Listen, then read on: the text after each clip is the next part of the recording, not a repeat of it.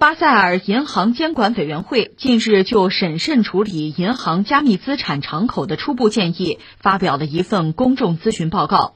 巴塞尔银行监管委员会是银行监管的主要全球标准制定者。出于对加密资产和相关服务的增长有可能引发对金融稳定和银行面临风险的担忧，这是其第二次公开征求加密资产处理意见。巴塞尔协议建议将加密资产分为两大类。第一组加密资产包括某些代币化的传统资产和具有稳定机制的加密资产，可在现有的巴塞尔框架下进行一些修改后来适用。银行必须设立一个监督框架，每天监督加密资产与传统资产间的价值差异。一年内，若价值差异超过传统资产的十个基点达到三次，则该稳定机制不被称为有效。第二类加密资产包括比特币等，由于这些加密资产会带来更高的风险，巴塞尔委员会建议其为最高风险资产，采用百分之一千二百五十的风险权重。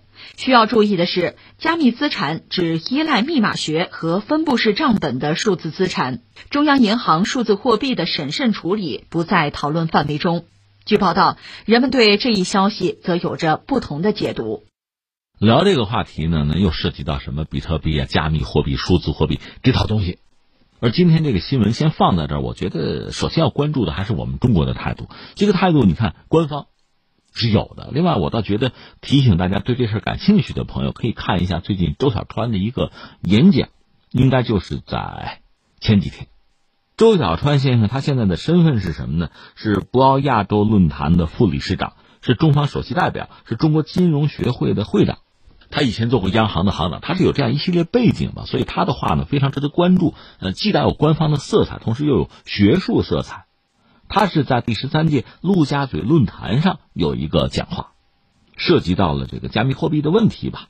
他讲什么呢？他说中方的态度在很多分析和讨论上，更注重加密货币究竟如何为实体经济服务。就说中方很关注加密货币这东西啊，能不能为实体经济服务？那我们更看重它这方面的价值和意义。如果能够为实体经济做出重要的服务，那么可能给予更大的关注，愿意投入更多的资源，来进行这个方面的研发和试点。反之就会弱一点。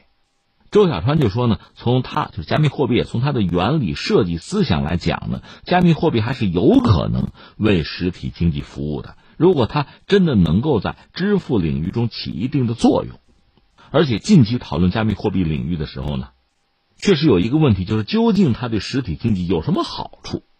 周小川就说呢，有一些加密货币慢慢的脱离了支付业，纯粹成为一种数字资产。从加密货币启动的前期看呢，它还有些不足，就每秒钟处理的这个交易的笔数还不够多。另外呢，占用比较多的网络资源和处理能力，再有呢，大家可能对它一些特性，比如说去中心化、强调去监管，会有一些争议。但是呢，这些事儿还要走着瞧，看一些热点能不能在后来得到解决。而且他说呢，参与主导的人如果过于想挣快钱、着急挣快钱，就很容易想通过交易来回收自己的投资，甚至是挣大钱。那么把它搞成了数字资产。加密资产，周小川说：“从现在看，有一些加密货币要想再回到支付领域，它已经失去了机会，可能已经不太合适，也不太被大家所接受。这个要从理念上搞清楚，这些是否有助于为实体经济服务，这是他的一个核心的观点吧。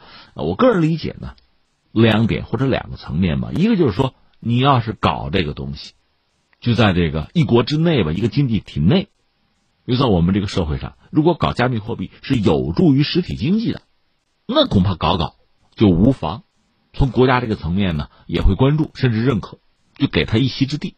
反之，那兴趣就不大了。在一国之内，在一个经济体内部，它带来负面的东西就比较多。那政府啊，怎么可能支持？另外，对中国这样一个国家吧，还有一个问题是什么呢？因为我们是全球第二大经济体了，我们经济规模很大。我们又是世界工厂，我们和全球非常多的经济体有贸易往来，而且我们还是一个发展中国家。如果你一定要论的话啊，在全球范围内，我们的人民币，还有一个国际化的问题，就是我们的金融这个领域，叫货币这个领域，我们的话语权实际上还有限。那我们的金融安全就至关重要。就我个人理解呢，我们的人民币呃必须国际化，而且这个过程呢，一方面已经开始，另一方面它又是一个漫长的过程。这个过程之中，我们的目标是很明确的，而且我们的安全也是要被认真考虑的。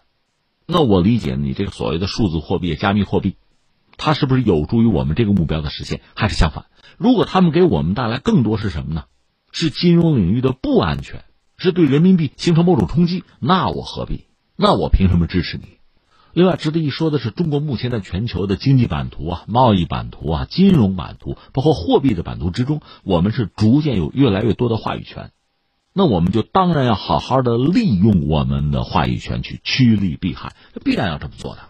所以，这是我们的态度。这个态度，你如果理解了，我们的标准你明确了，那么对于这个，包括比特币在内。你应该是一个什么态度？你应该能做出一个理性的、正确的选择吧。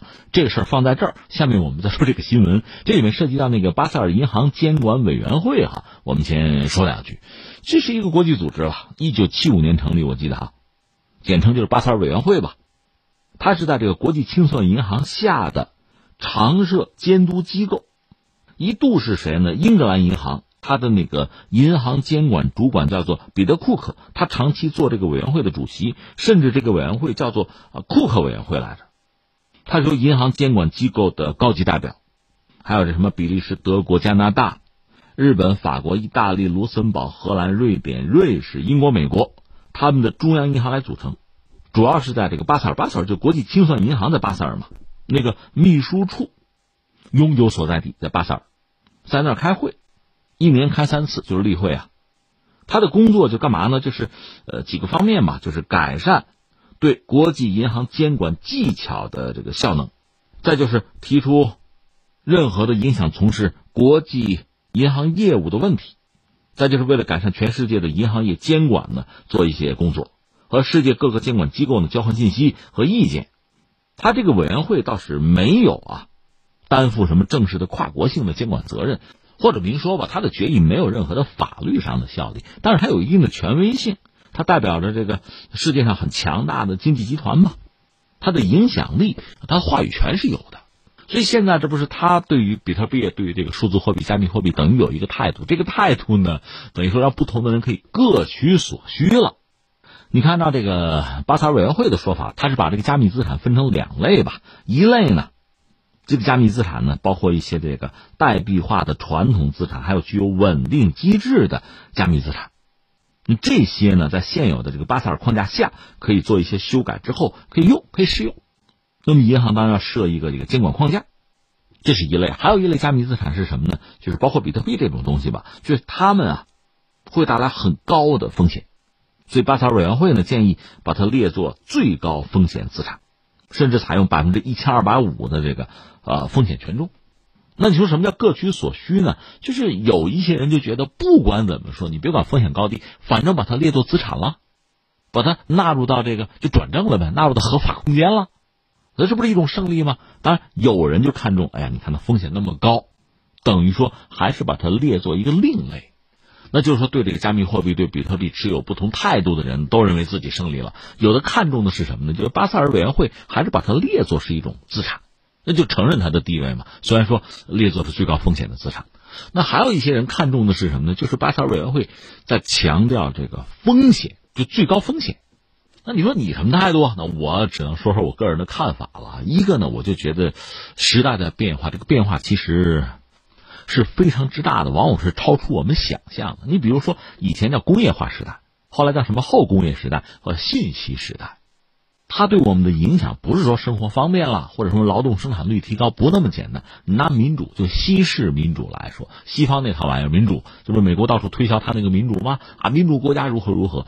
在工业化时代，他们那套民主的玩法吧，包括规则的设置等等啊，也许达到了一定的水平和程度。但是现在是信息时代，你那个玩法就面临新的挑战，恐怕要做出新的进化才行，不然的话你根本适应不了。现在我们看到，确实出了很多问题，就他们自己也承认出了很多问题，那就是你民主需要进化了。这就是信息时代带来的一个变化。另外，你货币也是这个样子呀。以前什么主权货币啊、法币啊，就是工业化时代的东西。现在到了信息时代，技术进步了，出现新挑战了。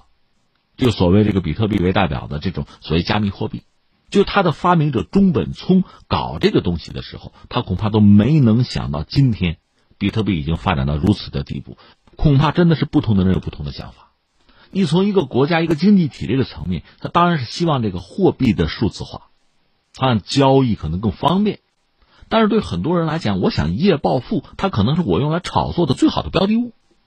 还有一些国家心急嘛，基于这样那样的考虑，直接把这玩意儿作为自己的货币来使用了，这都会产生不同的后果呀。所以这是这个时代带来的对人类的一种新的挑战和考验了。那怎么应对？其实我个人很认同周小川先生的说法，就我们的标准很清晰。从政府的态度来讲，对这些东西我支持是不支持，关注不关注，投入多少资源，我的前提很清楚，我的条件很清楚，就是它是不是有利于我的实体经济。因为作为一个国家一个政府，我考虑，特别像中国这样的国家，十几亿人口啊，那实体经济的发展当然很重要，它直接影响到经济社会的稳定啊，影响到就业啊，影响到我们这个国家一系列目标的实现啊，所以这是我最关注的，而不是别的。其实很多领域都是这样，小逻辑肯定要服从大逻辑，小道理要服从大道理，小的局部的利益肯定要服从大的整体的利益，这不很简单吗？而且，其实你想从整个世界范围内，从人类的这个角度考虑，也应该遵循这个原则才好。